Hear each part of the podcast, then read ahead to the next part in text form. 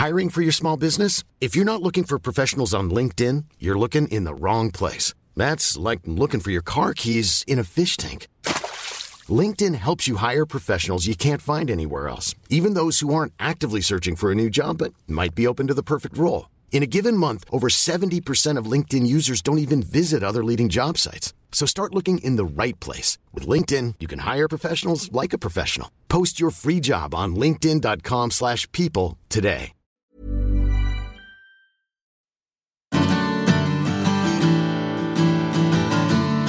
Hola a todos y bienvenidos a un nuevo episodio del podcast de Hannah Fernández, A Guide to Live Well, una guía práctica para vivir bien en la que encontrarás entrevistas con los mayores expertos en salud y bienestar físico, mental y emocional.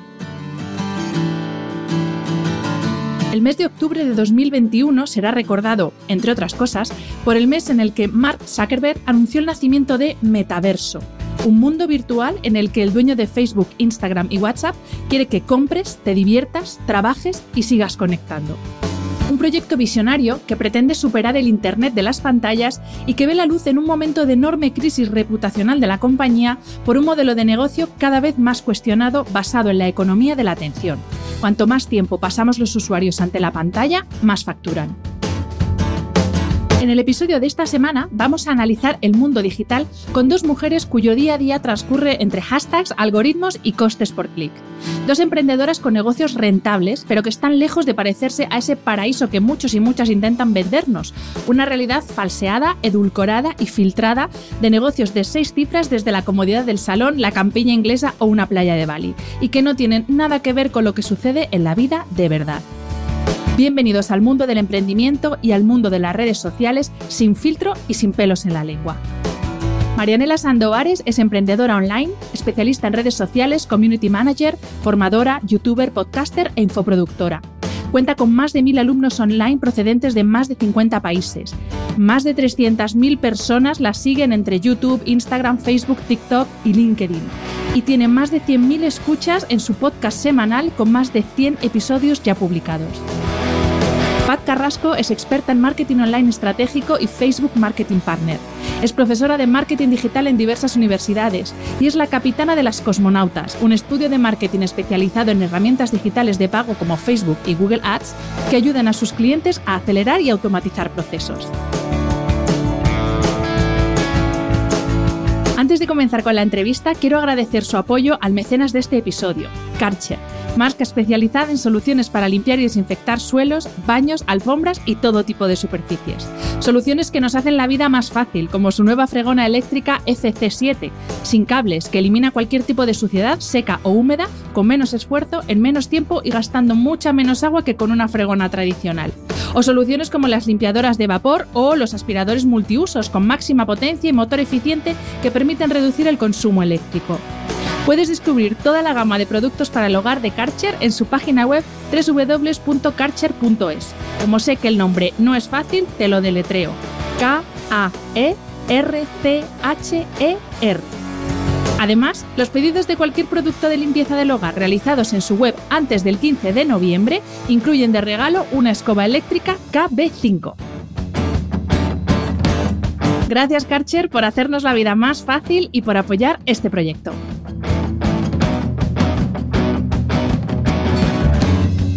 Bienvenida Pat, bienvenida Marianela y millones de gracias a las dos por aceptar esta invitación.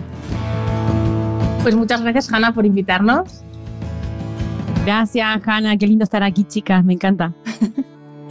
Pues eh, bueno, ya lo he adelantado en la, en la, intro, vamos a ir desmontando poco a poco algunos de los mitos más extendidos eh, en dos ámbitos que además compartimos las tres eh, en mayor o menor medida, que es uno el ámbito del emprendimiento y otro el ámbito de las redes sociales, mundo digital, mundo marketingiano, todo esto. Pero eh, quiero empezar preguntando eh, a cada una de vosotras vuestra opinión sobre eh, pues una cosa que pasó hace relativamente poco, el día 4 de octubre, que se cayó Instagram, Facebook, WhatsApp, bueno, el imperio Zuckerberg de repente se cayó. Y quiero preguntaros, uno, ¿por qué pasa esto? Porque mucha gente entró en pánico. Y dos, ¿qué hacemos para no depender del señor Mark? Y sobre todo, este anuncio además que acaba de hacer hace dos días de eh, que su empresa se llama a llamar Meta, ¿qué es esto de Meta? Bueno, en fin, que abro, abro melón y, cuando queráis podéis intervenir. Pues en, este caso la caída fue bastante técnica, o sea, fue un, problema pues, de, subcontrata, que Facebook subcontrata a una empresa, que subcontrata a otra empresa, que subcontrata a otra empresa, y donde había que poner el cable A, pusieron el cable B, hubo un chispazo y, y se cayó. Esto es la versión oficial, también hay que decir que esto es la versión oficial. Em, en general, cuando se cae una, una red social o se cae Google, porque hay que recordar que hace un año se cayó Google también, o sea, Google, YouTube, o sea, no, mm, la gente se asustó mucho con esto de Facebook, pero hace un año se cayó la otra, la otra gran puerta que tenemos a las redes, a, a, nuestra web, a nuestro, a nuestro negocio. Y, y entonces hay que saber que, que, estas cosas pasan. Es verdad que esta caída fue muy larga y creo que fue lo que nos asustó a todos, que, que no sé cuántas se fueron a dormir como yo, pensando, madre mía, ¿qué voy a hacer mañana con mi vida? Eh, pero son cosas que, pasan, que es un, tema técnico. Y en general, cuando Facebook se cae, que lo conozco mejor que el imperio Google, cuando Facebook se cae, cuando se cae durante unos micro microminutos, ¿no? Que, esto pasa con cierta frecuencia, es que están habiendo cambios. Y es evidente que en el universo Facebook, están, en el universo Meta, están habiendo cambios. Es verdad, hay que hablar de Meta ya, hay que hablar de Meta. Eh, Marianela, eh, háblanos tú, porque claro, tú sí que eres, eh, tu, tu, negocio sí que gira en torno a las redes sociales. ¿Cuántos clientes te llamaron esa tarde con un ataque de pánico? es que los clientes no se dan ni cuenta realmente porque eh, ellos están eh, en clínicas dentales, están eh, en sus empresas y no se dan cuenta que se ha caído Facebook ni Instagram ni nada. también hace poquito se cayó pues un servidor gigante que tiene muchas webs, esto también lo, sabrá Pat, que, que, se cayeron muchísimas millones de páginas web en todo el mundo, que entre esas fue la mía, y ahí es donde yo entré como mucho más en pánico, porque claro, yo tengo una membresía y la gente quería entrar a hacer las clases y no podía y me preguntaban y bueno, enseguida en Twitter todas estas cosas son trending topic y, dan información oficial por ahí, ¿no? Pero en el caso de las redes sociales, mis clientes no se dan ni cuenta y en el caso de las páginas web, igual sí que se dan cuenta. ¿Por qué? Porque para ellos, para los empresarios, digamos, no tanto para los emprendedores más pequeños como nosotros, eh, es mucho más importante la web y están mucho más pendientes de eso que de las redes, porque ellos tienen sus negocios, sus empresas montadas eh, y bueno, en mi caso, que son eh, empresas que son negocios locales, ¿no? que son clínicas dentales o que están relacionadas con el sector de la salud, ellos no se dan ni cuenta y están tranquilos ciertamente porque eso es como algo complementario al negocio. Lo que pasa es que cuando hablamos de nuestras redes, nuestra marca personal que tienen presencia muy fuerte en las redes sociales, ahí ya sí queda más miedito. ¿Y qué podemos hacer para no depender tanto? Porque claro, también es verdad que mucho del pánico que se generó cuando se cayeron eh, Instagram, Facebook y WhatsApp es porque la gente tiene tal dependencia, tal adicción que no podían con, con el, pues eso es como el que necesita una droga y no tiene acceso a la droga. Pero sí que desde el punto de vista eh, más profesional, los que lo utilizamos no tanto para consumo personal, sino para consumo profesional, ¿cómo podemos hacer para no depender tanto? O sea, ¿qué, hay más allá del imperio Zuckerberg en cuanto a redes sociales? Porque claro, hemos visto últimamente también, pues de repente apareció Clubhouse, pero ya no se oye hablar de Clubhouse. Entonces, ¿qué opciones hay? ¿O, esto es lo que hay y, hay que vivir con esto? Esto, mi amiga Alice Rosselló, que que voy a decir que es futurista, aunque ella no le guste, eh, siempre dice que, Zuckerberg lo que ha hecho lo ha hecho muy bien en el sentido de que nos ha generado una dependencia, por un lado, de los consumidores y por otro, por otro lado, de los propios empresarios o emprendedores que dependemos de esos consumidores y que ha hecho que de ahí sea muy difícil salir. Evidentemente, para, para minimizar el riesgo, y no digo eh, finalizar el riesgo, acabar con el riesgo, porque, porque eso no sería verdad. O sea, el usuario a día de hoy en su mayoría está en el universo Zuckerberg y está en casi todos los países del mundo, quitando eh, tal vez algunos países asiáticos. Es así. Eh, lo que sí que podemos hacer es diversificar eh, nuestra presencia en, en diversas redes, como puede ser yo ahora estoy entregada a LinkedIn, que siempre fue mi red principal y la he dejado olvidada.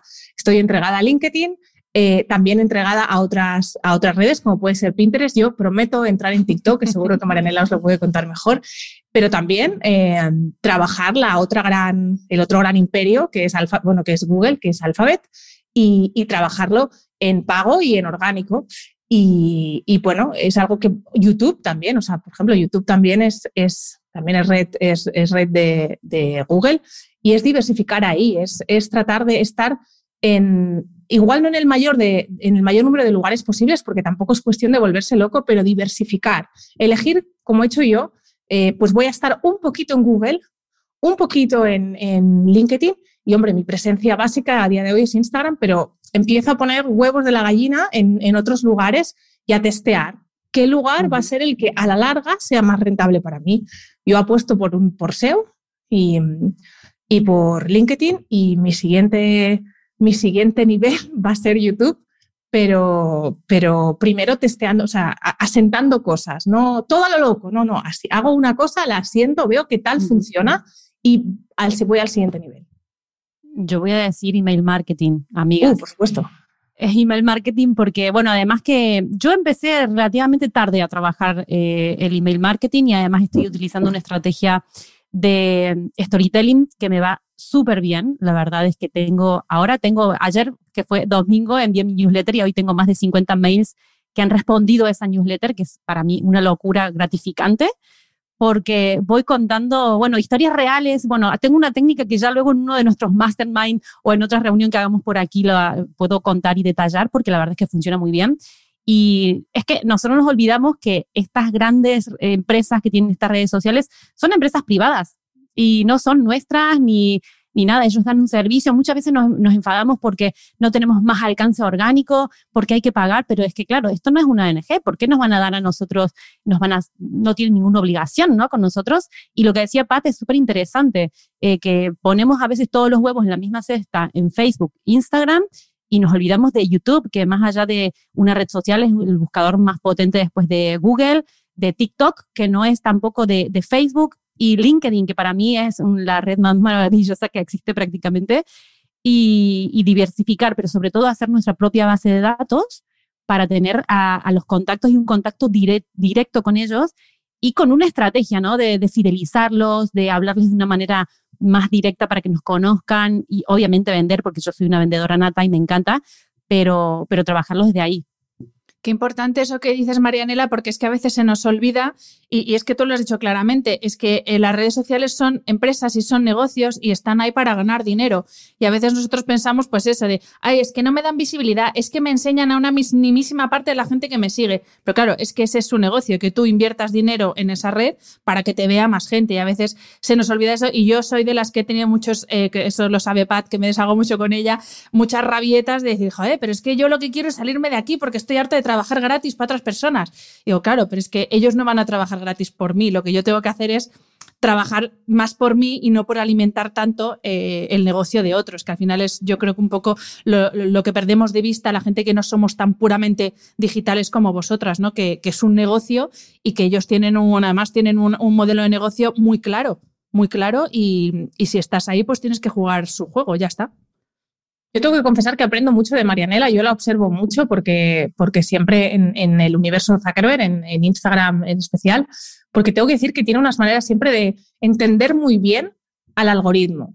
El, algoritmo solo tiene una, un objetivo y es generarle más beneficios a la empresa madre. O sea, y si entiendes eso, eh, todo, es, todo es mucho más fácil. Al final, ¿qué busca el algoritmo? Que nosotras estemos más tiempo en las redes Em, y además que generemos más interacción a otros. ¿Para qué? Para que otros estén más tiempo en las redes. Eh, entonces, digo, aprendo mucho de, de, Marianela porque tiene una manera de comunicar que es desde muy el, entretenimiento, ¿no? El entretenimiento educativo.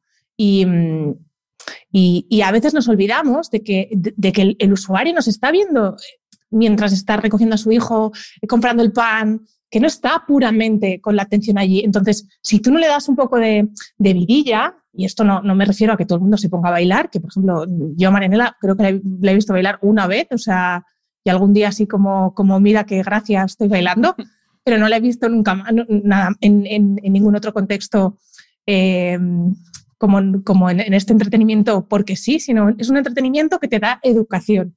Y pienso, jo, es que es, que es por ahí que, que, que tenemos que estar al final competimos, somos un canal que competimos con muchísimos canales, somos un Telecinco que competimos con muchísimos Telecincos. Y no solo es que compitamos con Telecinco, es que competimos con Netflix con, y con Telecinco a la vez, porque el usuario habitualmente cuando está en casa está mirando tres pantallas a la vez. Tiene un control de tres pantallas. Entonces, de ahí que, necesitemos eh, generar esta, este, esta conexión desde el entretenimiento, desde la educación divertida. Y una vez has entendido esto, el algoritmo te es más, te, es más, eh, te es más amable. pero porque le estás dando lo que el algoritmo necesita. Sí, y el algoritmo y, las personas, porque cuando tú te acostumbras a darle un contenido educativo a la gente, cuando haces algo que no es educativo, igual o te reclaman o te dejan de, de, ver, ¿sabes? De, de, seguir. Tengo una amiga que precisamente le pasa eso, ¿no? De que está todo el tiempo generando contenido educativo y tutoriales y tutoriales y tutoriales. Y entonces llega un momento que también tienes que guardar algo para lo premium y para vender, ¿no? Un contenido que la gente pague por ello.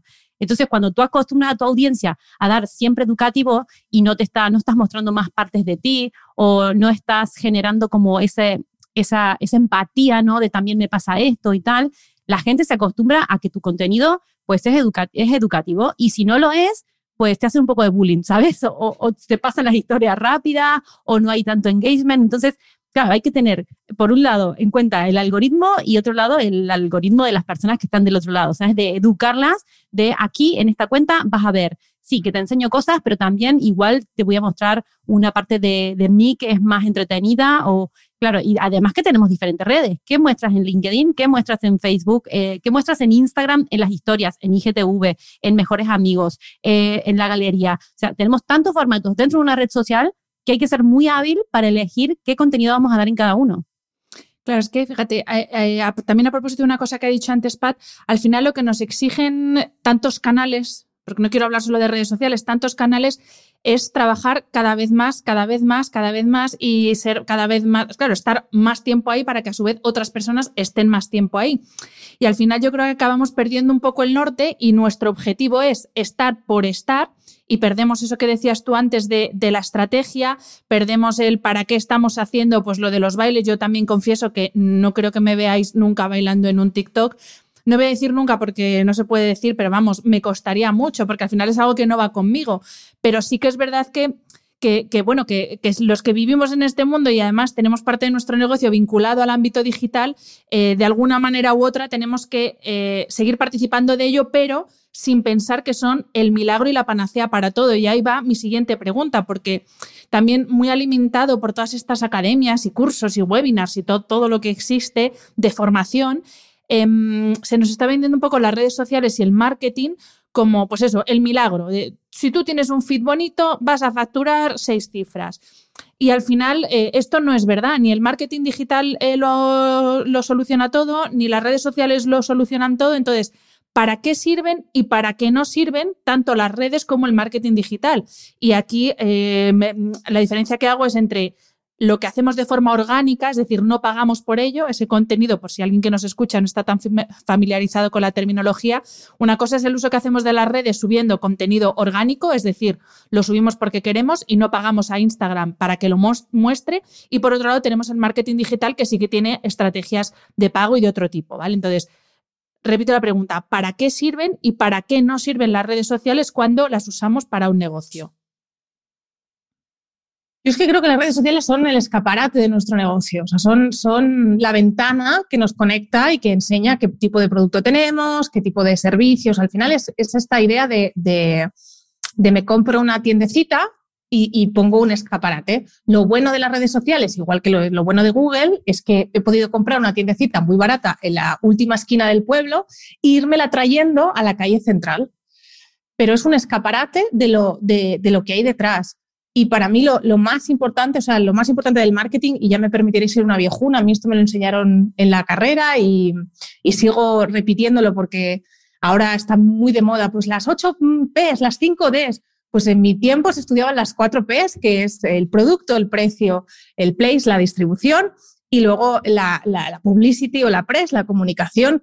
Y el marketing va a tener un producto que tu cliente esté demandando, que, que necesite, a un precio que le parezca, le parezca razonable. Y esto no quiere decir que, yo diga que el producto tiene que ser barato, porque si entramos a Chanel y me dan un bolso por 3 euros, me va a parecer raro.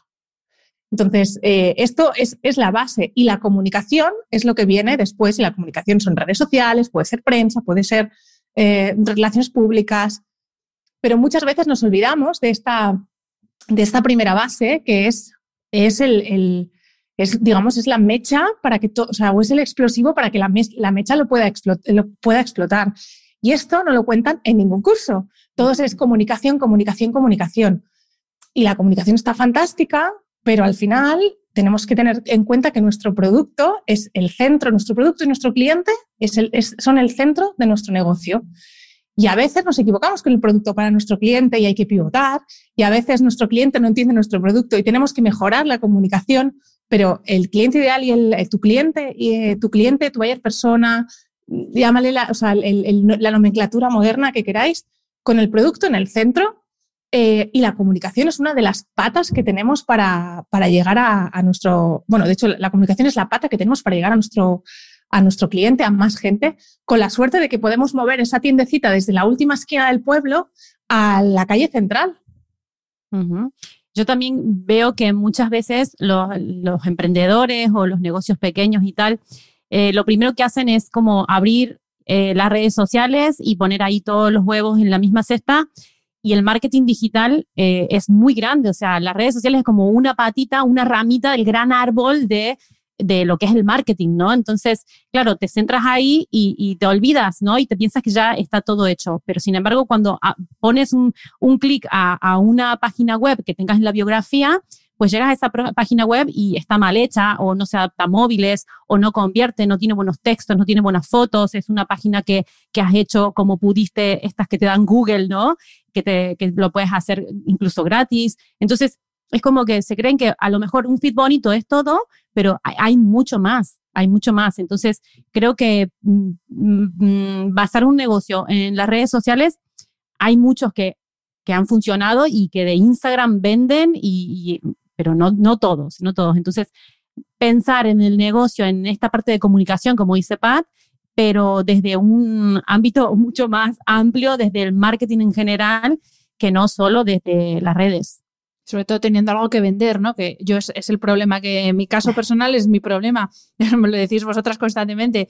Claro, yo no tengo nada que vender, entonces no puedo pretender eh, que me sea rentable el trabajo que yo hago para las redes, por muy bonito que lo haga, por muchas horas que le dedique, cuando no hay nada que las personas que me, siga, que me siguen eh, puedan comprar. O sea, yo no tengo la venta de productos, estamos trabajando en ello, porque no lo he dicho antes, pero eh, aparte de ser dos grandísimas profesionales del marketing, Pat y Marianela forman parte de un grupo en el que estamos de Mastermind, que nos juntamos una vez al mes pues eh, para hablar de todas estas cosas, pero también para hablar de, los pros y los contras de la vida emprendedora femenina, que luego vamos a hablar de eso, pero antes tengo otra pregunta más relacionada con el tema redes sociales. Eh, antes habéis hablado del famoso algoritmo que Pat dice que Marianela lo domina, efectivamente, Marianela lo domina, para mí es una tortura. Yo cuando digo la palabra ya se me ponen los pelos como escarpias, porque un día es que publiques a las 8 de la mañana y a las 9 de la noche. Otro es que pongas 500 hashtags. Al otro día, no, más de 5 hashtags te penaliza. Al otro no, tienes que hacer 200 reels para que te muestre. Eh, ¿Dónde hay un manual básico para gente como yo, que trabajamos con redes, pero que no somos mega expertos, para saber qué iba a decir una palabra fea, no la voy a decir, para saber qué subimos, cuánto subimos, cuánto hashtag. Creo que tú tienes un, curso, Marianela, ¿no? A propósito del el tema de los hashtags, porque es que ya es como... Yo iba a recomendar el, yo, yo, de los hashtags iba a recomendar el de Marianela, o sea... Ah, es que tú lo habías hecho, ¿verdad, Pat? Yo lo, mm, un día, un día que, eh, reconozco que, que, yo me he especializado mucho en todo lo que es pago por clic, me, me formé en, en, amplio, pero me he especializado en esto.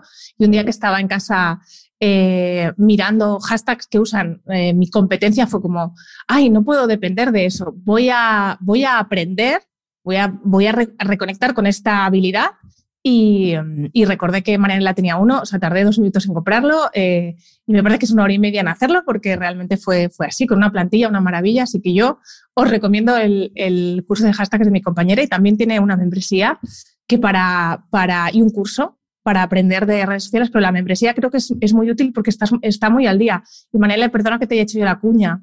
Eh, bueno, gracias. Yo iba a hacer mi, propia cuña sobre el tema de los algoritmos, porque hace poco de Facebook salió un, un, comunicado sobre los tres algoritmos de, de Instagram y precisamente hice una clase de eso hablando en criollo. Ah, es que son tres, no uno. Son tres, son tres. Cielos, bien, fenomenal. Y, y, también, bueno, dando mi opinión eh, con toda la, porque yo vivo probando, al final se trata de, de, probar y de medir, qué es lo que yo hago, ¿no? No es que aquí sea la que domine eh, los algoritmos como una loca, sino que simplemente hago pruebas, mido eh, y luego documento. Esa simplemente es la, la diferencia, ¿no? Y, precisamente en, mi, en una de mis formas, bueno, en la membresía tengo una clase que, que habla sobre eso, ¿no? Porque al final se trata de bajar, de aterrizar todos esos conceptos y de ver cómo los puedes aplicar. Pero yo siempre pienso un poco como, como Google, ¿no? Cuando, cuando hablan de SEO, que es como, bueno, a ver qué cosas técnicas tienes que hacer para posicionar una página. Y al final Google es como bastante sencillo, al menos lo que nos quiere decir que es que, que pensemos en la experiencia del usuario, ¿no? Y yo intento hacer eso, ¿no? Pensar en, eh, no tanto en el algoritmo, que también, pero en la experiencia del usuario, de la persona que está mirando mis redes sociales. Y, estar muy atento y ser muy observadores, creo que va por ahí. Tanto como empezó diciendo Pat, ¿no? Eh, el, tema de, de ver qué necesita el mercado, cuáles son las necesidades que hay para poder cubrirlas, pues de esta manera igual. Yo tengo, por ejemplo, en Instagram una cuenta de mejores amigos en las historias que me funciona súper bien porque estoy hablando de cosas paralelas al emprendimiento que también tienen que ver, pero que hay mucha gente que se siente muy, eh, muy reflejado en muchas cosas, ¿no? Entonces, yo creo que por ese lado, eh, yo le estoy mandando una señal al algoritmo de que mi cuenta funciona muy bien, porque las historias son muy respondidas, porque creo mucho engagement y tal, pero por esa parte, ¿no? Entonces, tenemos que ser muy observadores y ver qué es lo que le gusta a la gente, porque lo que le gusta a la gente va a hacer que nos suba la interacción y el algoritmo lo interprete como una cuenta, pues para mostrarla más. ¿Cómo me ha gustado eso, Marianela? Claro, es pensar en no tanto en qué le va a gustar el algoritmo, que al final lo diseñan personas, sino qué, les va, qué le va a gustar a las personas que te siguen, que a veces también pasa mucho eso, sobre todo a la hora de los feeds, de los ves estos feeds tan eh, súper perfectos pero luego con una interacción mínima y es porque, claro, no, está pensado para un algoritmo, para hacer algo bonito, pero no está quizá tan pensado para las personas que al final muchos de los que nos acercamos a, las redes, aparte de por el ámbito profesional, también muchas veces es para encontrar a otras personas como nosotros, para ver qué están haciendo otros profesionales. Y es verdad que esa parte humana no se nos puede olvidar, ¿no? A pesar de que todo esto sea a través de pantallas, el componente humano es fundamental para seguir manejando esto bien. Y que los algoritmos solo tienen como, como objetivo, eh, insisto, el de Google es ofrecerte el mejor resultado posible. Em, el día que Google deje de hacer eso, nos cambiaremos todos a otro buscador. Eh, y el único, el, la única, el, único principio que tiene el algoritmo de Instagram es que consumamos contenido de forma, de forma constante. No tiene otra. Entonces, si somos capaces de potenciar eso, esto va a funcionar. Y si no, no. Y a veces hay que olvidarse del algoritmo para, para, poder, para poder conectar más con el usuario. Yo siempre digo, less, eh, more social, less media, ¿no? Más social, menos media. Y esto eh, a veces se nos olvida y queremos, no, pues tres hashtags, 28. En realidad da igual. Hay, hay, que poner el número necesario de hashtags que tú consideres que es necesario. Esos son 50, dudo que sean 50 los que consideres necesario pero no, no vas, o sea, la, penalización como tal no existe. O sea, solo existe si hablas de eh, alcohol, de drogas, de sexo, pero la penalización por usar 200 hashtags no existe. Ah, y, lo que decía Hannah también de, estos feeds tan bonitos que, que bueno, que es, es, hermoso ver una cuenta tan ordenadita y tan bella, pero eso es sostenible si eres diseñador gráfico o especialista en Canva. Para los simples mortales eso no es sostenible. Entonces, por eso también tienes que optar un poco en, que, tener una cuenta que la pueda llevar yo misma y que pueda incluso improvisar un post si tengo ganas de publicar algo. Eh, y mm, dejar un poco la parte más superficial o estética, mejor dicho, más estética, porque si no, es que si vas a querer subir una, un, y que el feed te quede todo perfecto, a lo mejor te tiras dos o tres meses porque porque no, no, sabes ni qué subir, ¿no? Entonces, hacerlo de una manera pues más práctica incluso y más humana, porque al final se tiene que reflejar en lo que somos. Yo si tuviera un feed bonito, estéticamente precioso, no se refleja con, con mi vida cotidiana y con lo que soy yo realmente, ¿no? Entonces, eh, creo que también tenemos que tener en cuenta eso.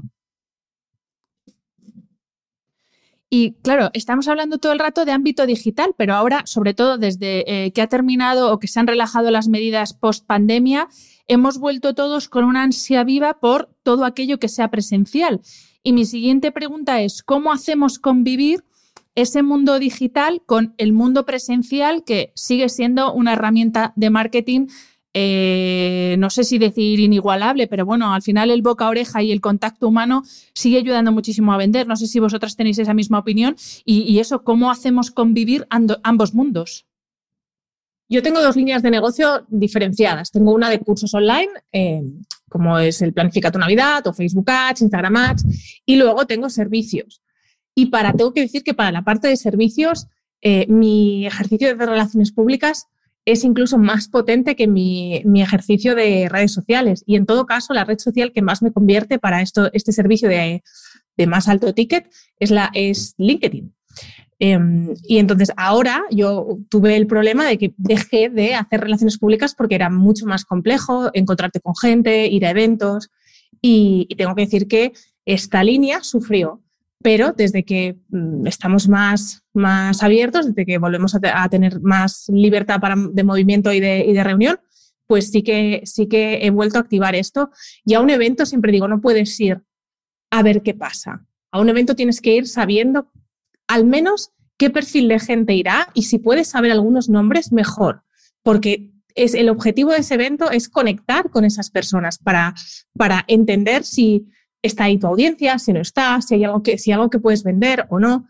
Y evidentemente las redes sociales a mí me sirven para eh, que mi autoridad, cuando hablo con alguien en presencial, las redes sociales, mi web, el posicionamiento en, Google, me sirve para que cuando esa persona me, conoce y me busca, diga, ah, pues sí, pues lo que me ha contado es verdad.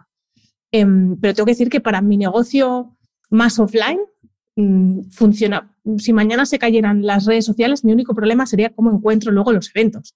Pero, pero a priori funcionaría más o menos igual.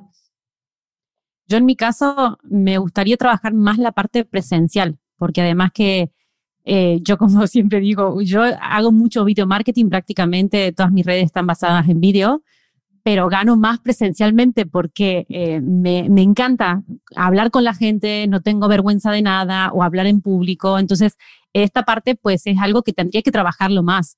Pero eh, yo todo lo intento de hacerlo con la máxima estrategia posible y la parte de eventos presenciales no lo estaría haciendo. Que me gustaría y cada vez que hago algo presencial, lo hago por la, las ganas y la desesperación, digámoslo así, de salir de casa.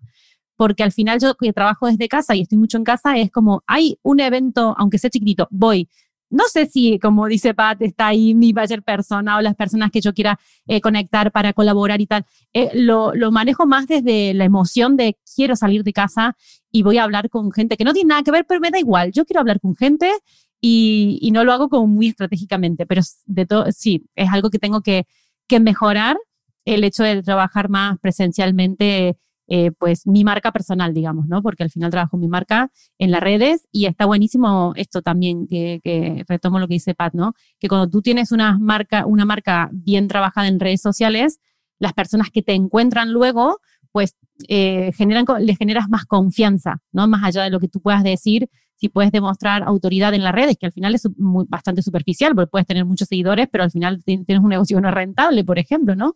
Pero, pero sí, al final los seguidores y unas redes bien trabajadas dan autoridad cuando las personas eh, te encuentran, ¿no? Al final se trata de eso, el que te busque, te encuentre y te encuentre bien.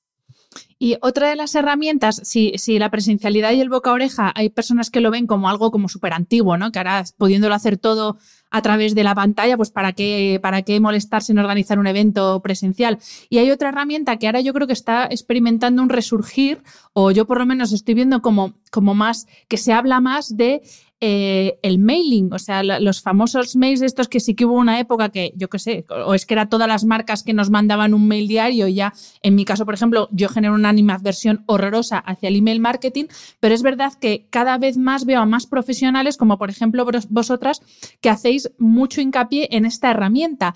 Eh, ¿El mailing está más vivo que nunca? Todo lo que sea contacto directo está más vivo que nunca. O sea, todo lo que sea un contacto directo está más vivo que nunca. Ahora bien, si tus mails son eh, desde el minuto 1 al minuto 30 del mail, compre usted aquí, esto no hay quien lo aguante.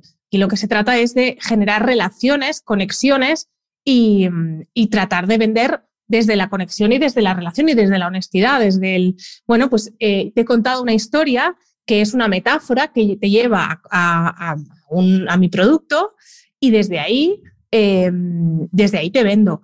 O, eh, o, bueno, o como es mi caso, que yo sé que un 80% de mis mails son de contenido y un 20% son de venta. eh, acostumbro a mi audiencia a abrir mis mails. Yo tengo unas tasas de apertura pues que rondan un 60% a día de hoy, o sea que, es una tasa de apertura relativamente alta, porque los he acostumbrado a, que mis mails son de, valor. Evidentemente, cuando envío un mail de venta, los lo abren igual, con la misma atención, porque saben que lo que les traigo tiene valor.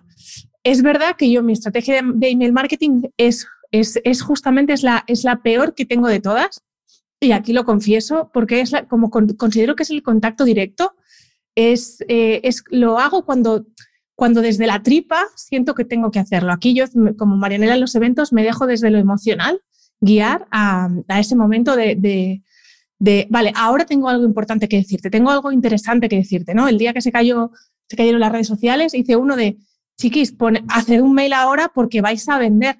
Y el feedback fue, jo, pues es verdad, o sea, he vendido mogollón con un email. Em, pero esto me sale muy desde, desde dentro, ¿no? Pues eh, ahora tengo algo importante, ¿no? Ahora quiero hacer uno sobre metaverso, eh, ¿qué, significa, qué, qué, va a cambiar o qué no va a cambiar, que en realidad ya os lo adelanto, no va a cambiar mucho de momento, por no decir que no va a cambiar nada. Pero es, es, cuando hay algo que considero que es relevante. Pero para, por ejemplo, para mis clientes que tienen estructuras eh, mucho o que, o que, tienen necesidad de tener estructuras mucho más cerradas, sí que tenemos calendarios y tenemos calendarios un año en adelante de, de, qué tiene que ir el mail, de qué tiene que ir ese mail para que puedan ir, escribiendo con un poco de sentido.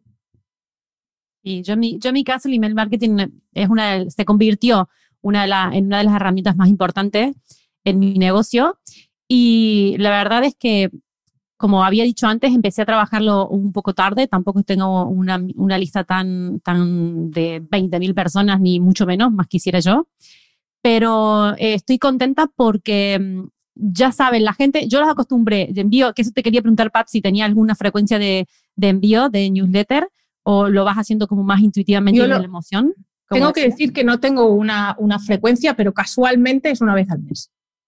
Una vez al mes. Ah, vale. Yo, por ejemplo, en mi caso, como envío eh, newsletters que son tan desde el storytelling y desde experiencias reales y, de cosas cotidianas, lo envío los domingos por la mañana con la intención de que la persona, cuando esté el domingo que te levantas tranquilamente, desayunas, a lo mejor revisas tu bandeja y tal, pues recibe ese mail y que tomar, que se tome del café conmigo ahí leyendo esa historia.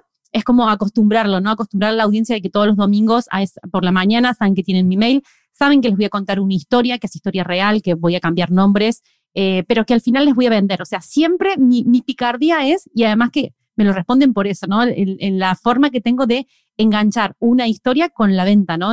Y, se trata de eso, que ellos ya saben y los, eh, los, he acostumbrado a que los domingos, y si un domingo por lo que sea, un día me, me, me equivoqué al programar el mail y salió un sábado, fue como que, ay, pues ya mañana hay otro mail o no, porque es que yo me quiero, o, o, me lo dejo no leído para leerme mañana el mail, ¿no? Al final acostumbrar a la audiencia a el tipo de mail, qué se van a encontrar, eh, el día, incluso la hora o el momento del día en que van a recibir ese mail, creo que es también como generarles como esa pequeña adicción, ¿no? Y, y yo creo que en todo se también me pasa con mi canal de Twitch, que, estoy emitiendo los jueves a las 3 de la tarde. El jueves pasado se me fue la pinza porque me puse, me entretuve con un reel que estaba creando y me conecté a las 3 y media. Tenían mensajes de, ¿por qué no estás? ¿Te ha pasado algo? Y en Twitch estoy fidelizando a mi comunidad, estoy conversando de cosas cotidianas, de noticias del, de, ni del sector, de la vida, o me maquillo con ellos, y les, les cuento lo que me compre, cosas muy de conexión para que las personas,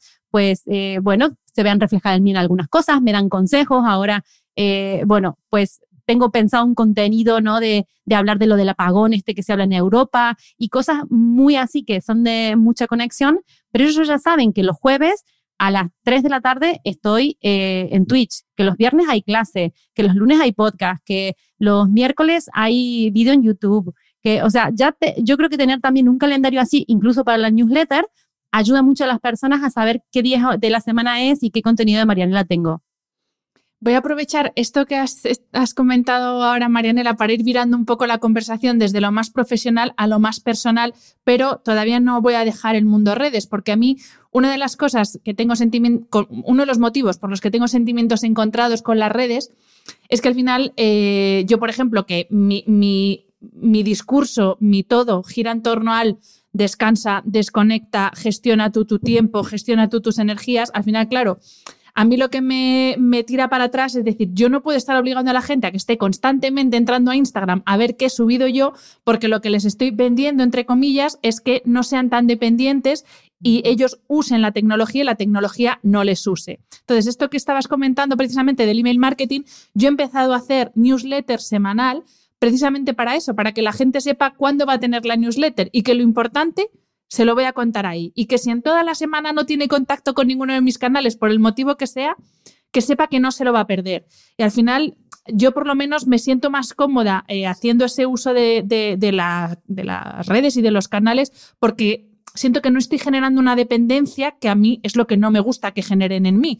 Y ahí no sé vosotras, claro, eh, lo mismo vosotras tenéis otra opinión, y, pero bueno, eh, ¿cómo veis esto de de usar nosotros las redes y que no nos usen, que es un poco lo que está basado también la economía de la atención en la que se fundamentan las redes. Las cosas hay que decirlas también y llamarlas por su nombre. Entonces, vosotras, ¿cómo veis este tema?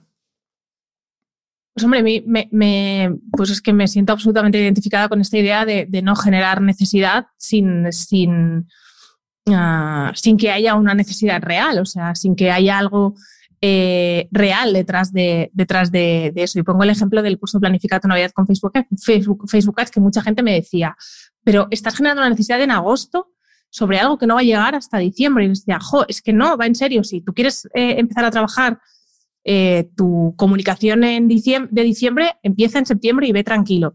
pero te digo, más y, y, aquí me sentí mucho esta contradicción de estaré haciendo, estaré vendiendo algo que no es así. Y luego me preguntaba, ¿qué estás haciendo tú con tus clientes en el día a día? Pues estoy, estoy, estoy planificando la Navidad. O sea, en septiembre planificábamos Navidad, Black Friday. Entonces, fue, pero fue un, momento de estaré en el otro lado, estaré generando una, un, un, interés que no es real todavía. Y es verdad que vivimos en una, en una sociedad donde, donde la disputa, el, gran bien es la atención. Y esto tenemos que saber que es así. Eh, a mí, yo confieso que yo las newsletters leo bastantes newsletters, pero no las leo los días que las envían. Yo me las guardo y, por ejemplo, viernes por la tarde, que confieso que la de Marianela también la leo los viernes por la tarde, eh, me guardo las diversas newsletters que quiero leer hasta el viernes por la tarde donde me siento y las leo todas de, golpe. Y es un ratito que es como de formación o de, o de entretenimiento eh, a través de las diversas newsletters que me, gustan, que me gusta leer, que es una de Marianela, la de, la de que ahora, ahora no, no, está muy activa, María Fornet también suelo leer y eh, Nuria Roura. Entonces, son estas newsletters son las que leo. Ahora, Hanna, me voy a apuntar a la tuya también, porque no sabía. decir, no, digo, y di la mía, no y la mía, por favor. No era, consciente, no era consciente que estábamos ahí ya. Bueno, es que me han dado cuatro, o sea, estoy en ello. Entonces, ahora, ahora mismo me suscribo y, te, y pasas a mi, a, mi, a mi bandeja de los viernes por la tarde.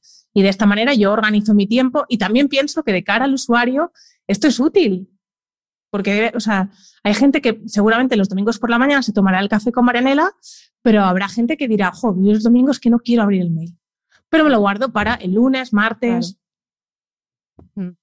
Sí, yo en este, en este tema, yo soy muy consciente que soy creadora de contenido. O sea, yo soy youtuber, soy podcaster, soy infoproductora, eh, lo digo y, me lo creo y lo siento. Entonces, eh, desde esa perspectiva, yo eh, sé que mi fuerte es crear contenido, no consumirlo. Entonces, miro historias, sí, miro feed de Instagram, sí, pero no tanto. Que mucha gente me dice, oye, Mariana, que no ves mis historias, o has reaccionado a mi historia, qué guay. Sí, pero porque he visto las primeras cinco que tenía. Entonces, yo me, me cuido mucho de no contaminarme porque si yo tengo contenido grabado para un mes o podcast para dos meses, si escucho un podcast o miro algún contenido de alguien, después me rayo de, ahí va a salir después el mío, me voy a pensar que le se va a pensar que yo le he copiado y, y, me pasa eso, ¿no? Si, si miran el, lo, el YouTube que consumo mucho también, los, los vídeos que me recomienda YouTube son todos de youtubers, de gamers, de cosas que no tienen absolutamente nada que ver, porque para consumir redes sociales necesito consumir cosas e incluso de farándula de Argentina, de temas de espectáculos que no tienen nada que ver, porque mi, cerebro necesita desconectar de eso y necesita que no se contamine a la, hora de crear contenido, ¿no? Entonces, eh, si tú te pones a ver en Instagram que todo el mundo está hablando ahora o de metaverso o de todas las cosas que hay nuevas, novedades constantemente en Instagram, yo no grabaría vídeos de YouTube sobre eso porque me voy a pensar, ya lo han dicho todo. Y, y, la gente está esperando que yo lo diga con mis palabras y que dé mi versión y tomarse un café conmigo cuando hago un vídeo de YouTube hablando del story time, de lo que dijo eh, Zuckerberg y tal, y, y, decirlo yo a mi bola, ¿no? Entonces, mm, como yo sé que soy creadora de contenido y que no me va bien consumir eh, este tipo de contenido, pues intento consumir el mínimo posible y descansar también un poco de, de, eso. Que no, no es que no consuma redes, porque yo soy muy fan de consumir TikTok y de procrastinar lo máximo, pero eh, con, con, un contenido que, que, es muy de entretenimiento y que no tiene nada que ver con, con marketing. Bueno, pero yo creo que es que así también se consigue una cosa que tú consigues, que es ser auténtica. O sea, es que tú ves un, un vídeo de Marianela y no te suena, porque sí que pasa con otras personas que ves un vídeo y dices, uy, ¿cómo me suena a mí esto?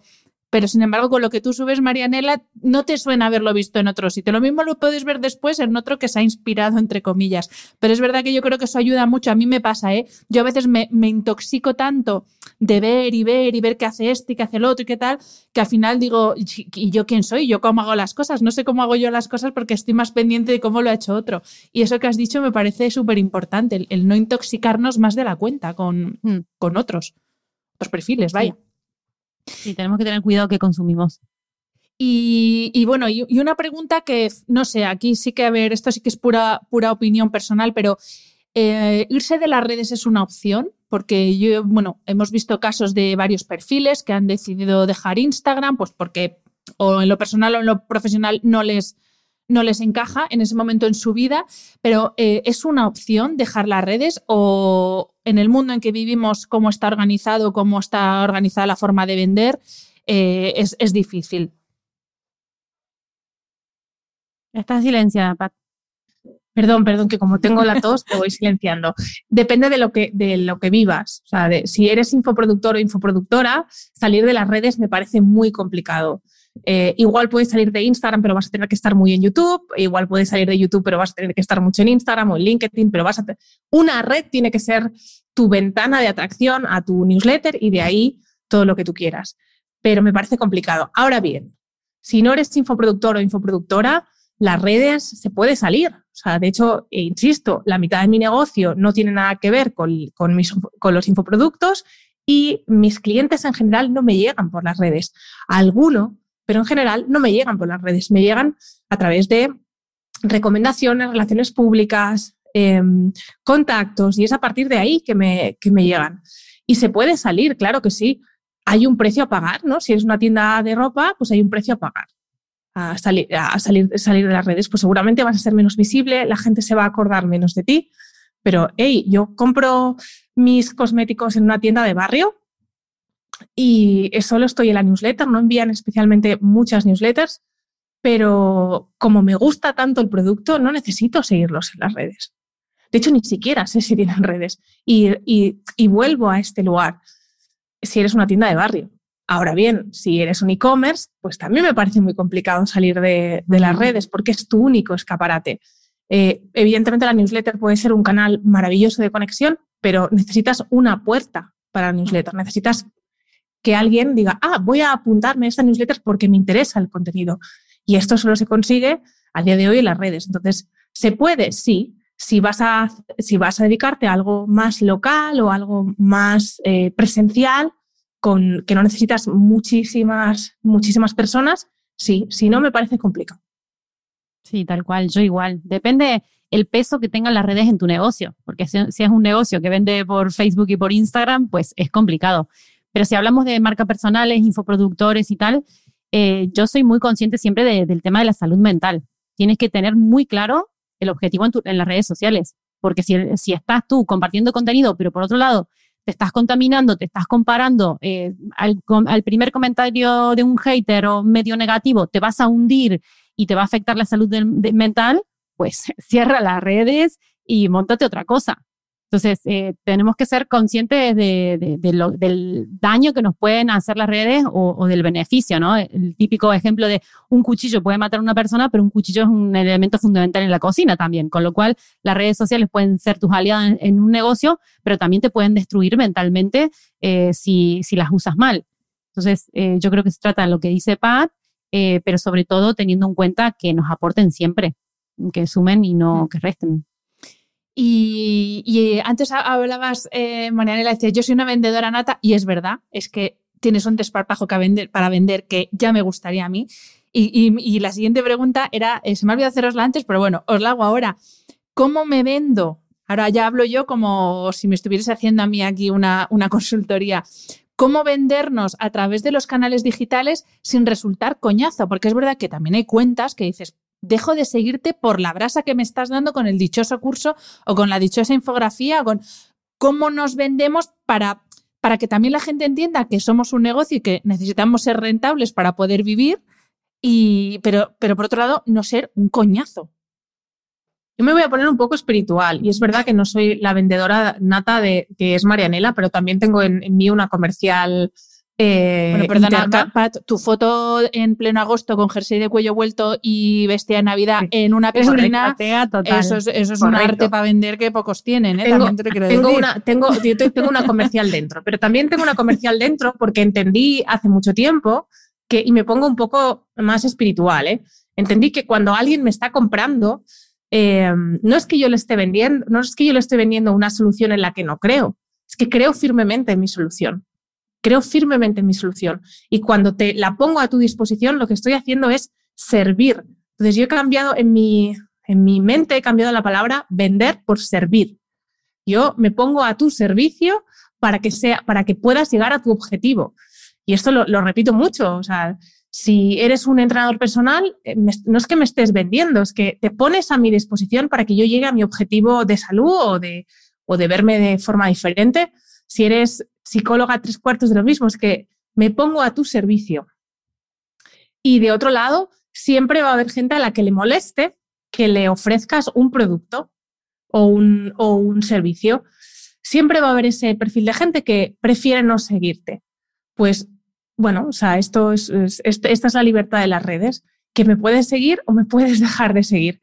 Y tampoco es personal, o sea, no es, ostras, es que mm, odio a Pat. No, es que ahora mismo el contenido de Pat, que es más de venta, no me interesa. Pues, oye, gracias por haber venido eh, y espero que en, en el futuro vuelvas a conectar conmigo. Y desde ahí es más fácil. También siempre cuento una historia, ¿no? a mí todos los días los, unos testigos de Jehová me dan una revista y me dicen que me convierta. Este es solo su, su call to action, ¿no? Conviértete. Eh, en cambio, cuando, cuando conocí a una, bueno, la primera persona budista que conocí me dijo, respiras mal. Ven que te enseño a respirar. No sé cómo acabé haciendo yoga, meditación y te digo, no me he cortado el pelo y soy una Hare Krishnas porque, porque, porque me ha faltado poco. Entonces, eh, ¿cómo me han vendido? No diciéndome tengo un producto, sino preocupándose por mi, estado de salud, por mi eh, sistema parasimpático. Y a partir de ahí yo he comprado, te digo, he comprado toda la historia eh, y, me falta esto hacerme Hare. Entonces, depende desde dónde me vendas, voy a hacer, tu historia me va a hacer comprar antes o, después. Y, por ejemplo, los mails de Marianela son un ejemplo de, de una historia donde conectas conmigo, me identifico contigo y comprarte es más fácil. Claro, yo creo que se trata también mucho de la distribución del contenido de venta. Se trata de, eso prácticamente, aunque bueno, a mí me sale mucho más frecuente de lo que debería quizás, pero porque estoy enamorada profundamente de mis productos y de lo que hago. Y creo que ahí hay un tema también mucho de trasfondo, ¿no? De, temas, y sobre todo cuando empezamos a vender, de, autoestima, del reflejo que ves de, de ti misma, ¿no? En tus productos y todo esto que, que hay un trabajito interno, porque sobre todo para los que emprendemos desde cero, tenemos que aprender a, autoconocernos. Empiezas a ver un montón de cosas que no sabías que eras capaz, que yo no sabía que era tan creativa, porque en la secundaria me dijeron que yo no era creativa y una, una vez tuve que hacer un examen extra de plástica y de arte porque, porque no era creativa y cosas de estas que después te vas descubriendo y decir, ¿dónde está eh, toda, toda esa parte yo pensaba que, que no tenía y, aquí estoy prácticamente viviendo de ello, ¿no? Entonces se trata de, de tener, como decía Pat, la parte de, del servicio y sobre todo de saber qué es lo que estás haciendo, porque cuando tú sabes que tus productos van a ayudar, que están a buen precio y que realmente eso te pone eh, al servicio de las personas y, estás haciendo un buen trabajo, es que te sale solo. Pero para eso también hay un paso previo, que es el desarrollo personal, que tienes que trabajar hasta llegar a ese punto, porque no todo el mundo, yo, yo estoy muy trabajada de eso también, ¿no? De, de, del hecho de ponerme frente a una cámara y, y, de vender, que al principio me daba una vergüenza terrible, pero porque, porque no, no estaba preparada, ¿no? Se trata yo creo que un poco de mentalidad también aquí y sobre todo de qué ofrecer, en qué momento, acostumbrar a la gente de que le vas a vender, de que estás viendo contenido, que le vas a dar cosas gratis, sí, pero que lo fuerte eh, está en el contenido de pago y, como, como decía Pat, ¿no? En, en los beneficios, en los testimonios, que es súper importante, eh, en los testimonios de las personas. Y, y sobre todo eh, hay una frase que es como, suena muy superficial, pero yo creo mucho en ella. No solo hay que ser bueno, sino también parecerlo. Entonces, cuando tú sabes que tienes algo bueno, pero no se está, no se está viendo eso desde fuera, es más difícil. ¿Qué terapia estoy haciendo? Terapia barra consultoría con, vosotras dos, madre mía. pues eh, vamos a terminar la entrevista con una pregunta, esta es 100% personal y es un poco referente a lo que decía antes de esa idea que se nos vende de lo que es, de lo que es emprender, o esa idea, pues eso, de, unicornios y purpurina que se nos vende cuando se nos habla de emprendimiento. Y quería preguntaros eh, para vosotras qué es lo mejor y qué es lo peor de emprender. O sea, ¿qué hay detrás de los aros de luz estos eh, que, se, ¿no? que nos ponemos cuando vamos a dar una imagen de emprendedora de éxito a través de las redes o de un webinar o lo que sea, pero cuáles son los pros y los contras. Y más aún vosotras que sois mamás las dos y tenéis unas una demanda en, casa, una demanda personal 24 horas al día, pero también tenéis clientes exigentes que os exigen 24 horas al día, porque además uno de los problemas que tiene el mundo digital es que como está siempre ahí funcionando, pues hay clientes que se creen que tú también estás 24/7 funcionando eh, para el negocio. Entonces, eh, bueno y malo de emprender y, de emprender también en este mundo digital. Yo, voy a decir que como, o sea, que, antes de contestar, voy a decir que yo he tenido este es, esta es mi segunda SL eh, y, porque siempre digo tres emprendimientos y el otro día hablando con, con Chel, con Chel Costa, me di cuenta que eran cuatro, o sea, que, he fallado tres veces para llegar aquí. O sea, que también eh, estamos viendo la foto finish de mi momento y tampoco, sé, tampoco es la foto finish, ¿eh? no sé si esto va a ser de aquí 10 años, o sea, que ahora mismo me va bien. O sea, pero que para eso he tenido que pasar por tres cagadas, padre. Y para mí lo mejor de emprender es que hago lo que yo quiero. O sea, siento que estoy conectada con mi misión ahora mismo. También es verdad que podría estar conectada con mi misión en una empresa, pero siento que ahora mismo el único lugar donde puedo encontrar un espacio para, para, para, entregar mi misión al mundo es este. Y por otro lado, lo peor es eso también, porque cuando estás conectada con tu misión, a veces no eres consciente de que hay otras cosas de que existen otras cosas, de que existe el tiempo libre, de que existen los hobbies, de que existen momentos para, ver Netflix y que se te mueran todas las neuronas. Em, y respecto a los clientes, estos que, te quieren 24/7, esto para mí es una red flag que te mueres. Si alguien quiere que yo esté conectada 24/7, no es mi cliente. Esto lo tengo clarísimo, no es mi cliente. Mi cliente entiende que yo necesito descansar para que cuando esté enfocada en su proyecto sea la mejor profesional posible. Porque si tengo que estar todo el tiempo, no soy una buena profesional, soy mediocre, estoy cansada, de mal humor, eh, no estoy creativa. Entonces, para mí es una red flag de esta persona no es para mí. Mm, me encanta. Yo para mí lo mejor es la sensación que tengo cuando me acuesto y la sensación que tengo cuando me levanto. El acostarme pensando eh, cuánta gente ha ayudado, es decir, cuántos mails me han entrado de venta, por ejemplo, ¿no? Que está reflejado ahí. Eh, va a sonar como súper comercial, pero es verdad. O cuántos mensajes he recibido en, en mis redes sociales de gracias por esto. Esa sensación no tiene precio y en todos los trabajos por los que he pasado en mi vida, pues no he tenido nunca esa sensación, no la conocía. Eh, y, cuando me levanto también, la sensación de me quiero levantar ya de la cama porque tengo tantas cosas que hacer, que me hacen tanta ilusión que nunca me había levantado a trabajar por cuenta ajena de esa manera y con esa, con esa motivación.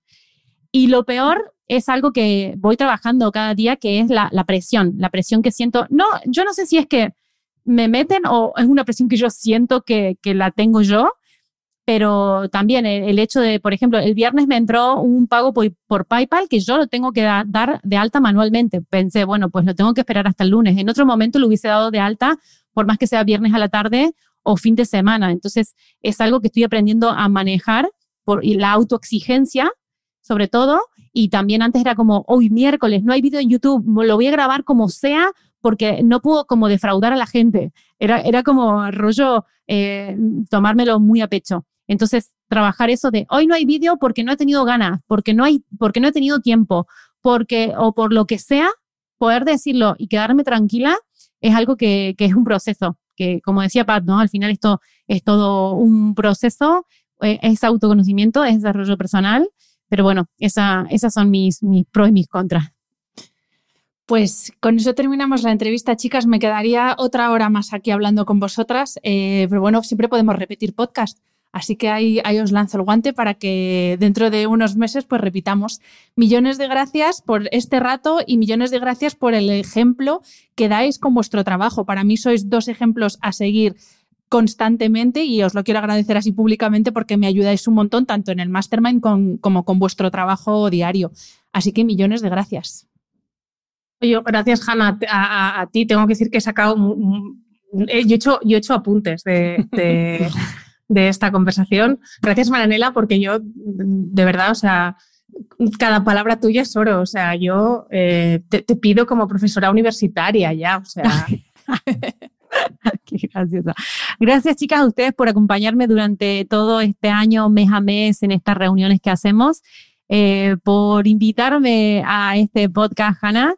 Eh, me encanta poder compartir desde la naturalidad, desde la no presión, desde ser nosotras mismas, desde la natural, bueno, desde la, desde la autenticidad, digamos, ¿no? Eso, eso está muy, muy bueno porque quita también mucho hierro o mucha presión a personas que nos puedan estar escuchando y que pueden estar sintiendo de que, bueno, o, o ver que desde fuera parecemos perfecto y todo como en las redes sociales es tan bonito y tan ideal, que sepan que no es así. Así que gracias a las dos. Muchas gracias, chicas.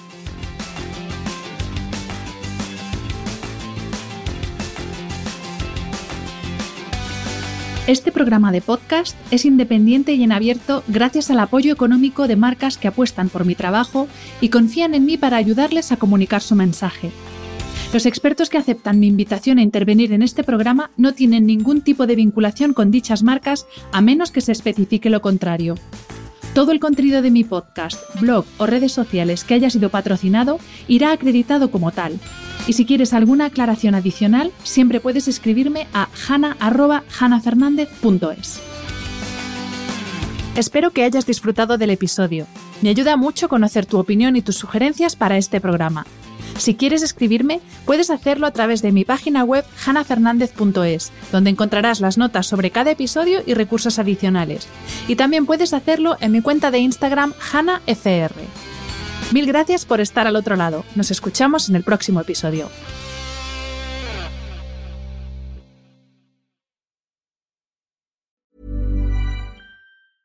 Planning for your next trip?